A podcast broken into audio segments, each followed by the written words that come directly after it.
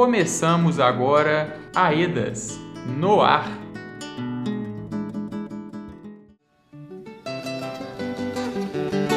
Água inteira tá chorando de saudade da umidade que fecunda a terra seca.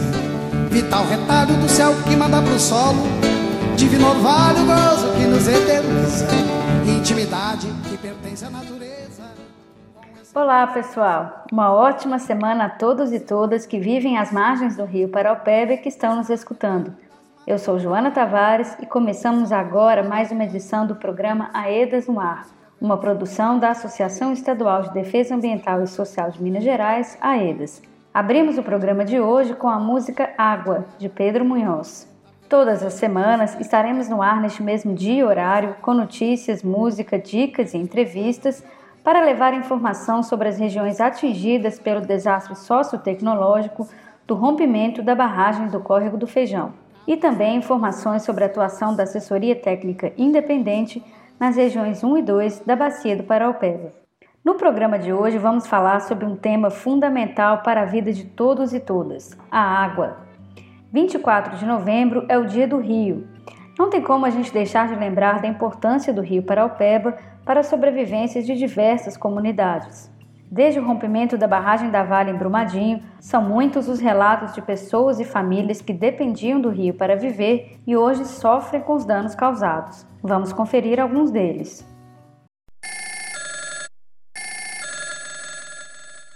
Me manda um recado. Eu me chamo Maria dos Anjos, moro na rua Amianto, no bairro Centro, em Brumadinho.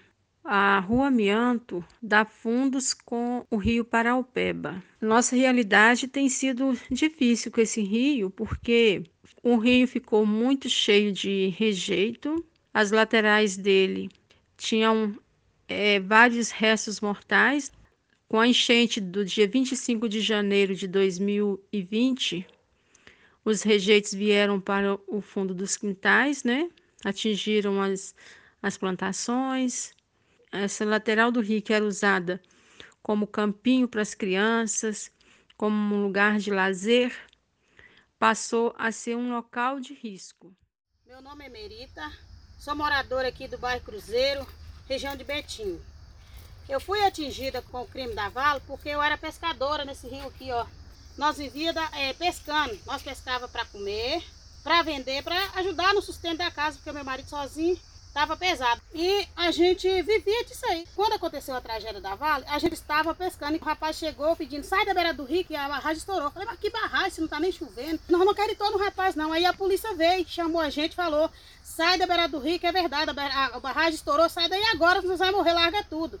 E daí pra cá a gente ficou sem rio para pescar, sem a renda que nós tínhamos, sem o que a gente tinha, que era a pescaria do rio. E se acabar esse emergencial da Vale, a gente não sabe mais o que fazer. Eu sou Adilson Ramos Martins morador da cidade de Mário Campos, às margens do rio Paraupeba, uma das várias famílias que foram atingidas pelo rompimento da barragem de Brumadinho.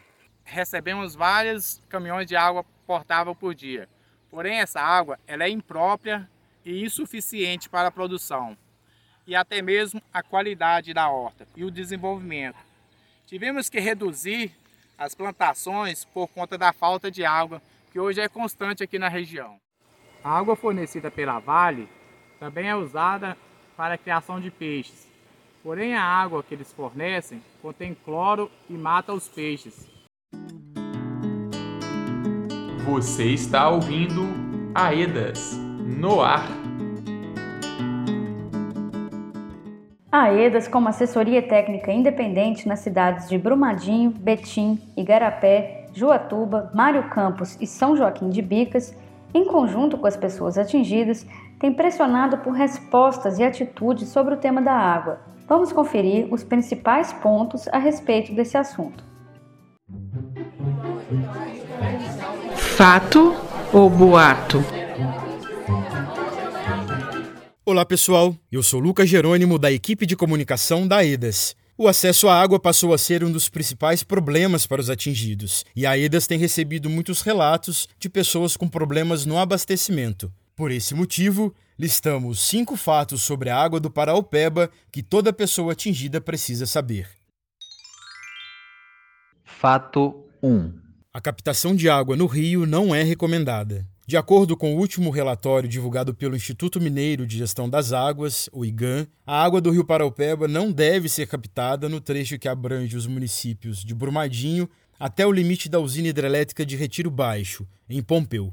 A água do rio permanece inadequada para usos diversos, como, por exemplo, consumo humano, dessedentação de animais, irrigação, pesca e recreação. Fato 2 a Vale é obrigada a fornecer água potável. Um termo de ajustamento de conduta estabeleceu que a mineradora Vale forneça água em caso de desabastecimento após a contaminação do rio Paraupeba com rejeitos tóxicos. Outra decisão também definiu que a mineradora deve entregar água para qualquer pessoa atingida residente nos municípios às margens do Paraupeba. Fato 3 Visitas da Copasa e Vale. A Copasa e a Vale fizeram visitas aos territórios atingidos a fim de verificar todos os problemas de qualidade da água e de regularidade no fornecimento. Essas visitas foram acompanhadas pela AEDAS nas regiões 1 e 2. Fato 4. Obras do sistema Paraupeba estão atrasadas. As obras da nova captação de água do Rio Paraupeba estão atrasadas e o prazo de entrega previsto para setembro não foi cumprido pela mineradora Vale. O sistema Paraupeba é responsável pelo abastecimento de mais de 2 milhões de pessoas na região metropolitana. Fato 5. Estudo da Vale sobre qualidade da água é duvidoso. Um estudo encomendado pela própria Vale sugere uma suposta recuperação da qualidade do rio Paraupeba.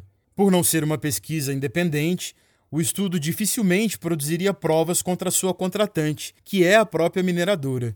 Além disso, o estudo conduzido pela UFRJ envolveu apenas quatro campanhas de coletas para análise, sendo que três foram realizadas em períodos secos e uma no mês de março, já no fim do período chuvoso. Então é isso, pessoal. Espero que não restem mais dúvidas sobre esse tema.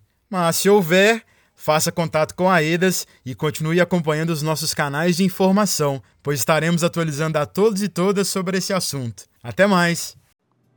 Continuamos o programa de hoje falando sobre a água. Um relatório elaborado em parceria com a EDAS, o Instituto Guaicuí e o NACAB, as três assessorias técnicas independentes da Bacia do Paraupeba e a PUC, que atua como coordenadora metodológica do projeto, expõe a falta de acesso à informação sobre a qualidade da água na bacia do Paraupeba.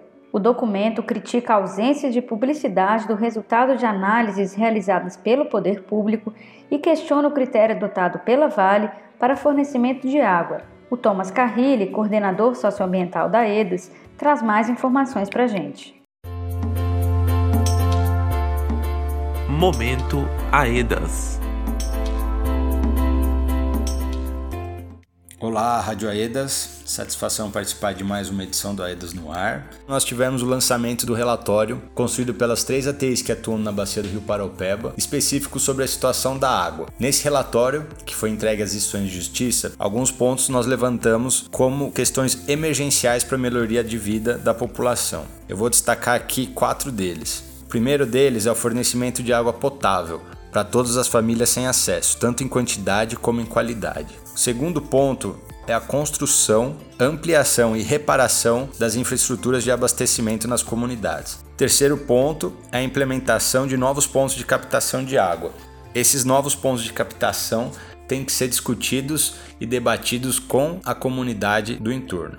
Por último, mas não menos importante, é o acesso à informação. Foi identificado uma série de questionamentos e de dificuldades da população atingida em acessar informações referentes à água ficou evidenciado que é preciso uma comunicação mais respeituosa por parte da Vale e da Copasa sobre o tema.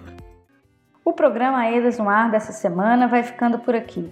Agradecemos a todos e todas a companhia e voltamos semana que vem com mais informações sobre o trabalho realizado pela EDAS. Para mais informações, acesse nosso site aedasmg.org/paraupeba. Este programa teve apresentação de Joana Tavares Produção e roteiro de Joana Tavares e Marcos Barbosa, edição de Marcos Barbosa e contou com o apoio da equipe de comunicação da EDAS para Alpeda. Tenha um ótimo dia e te esperamos novamente na semana que vem. Um abraço e até lá!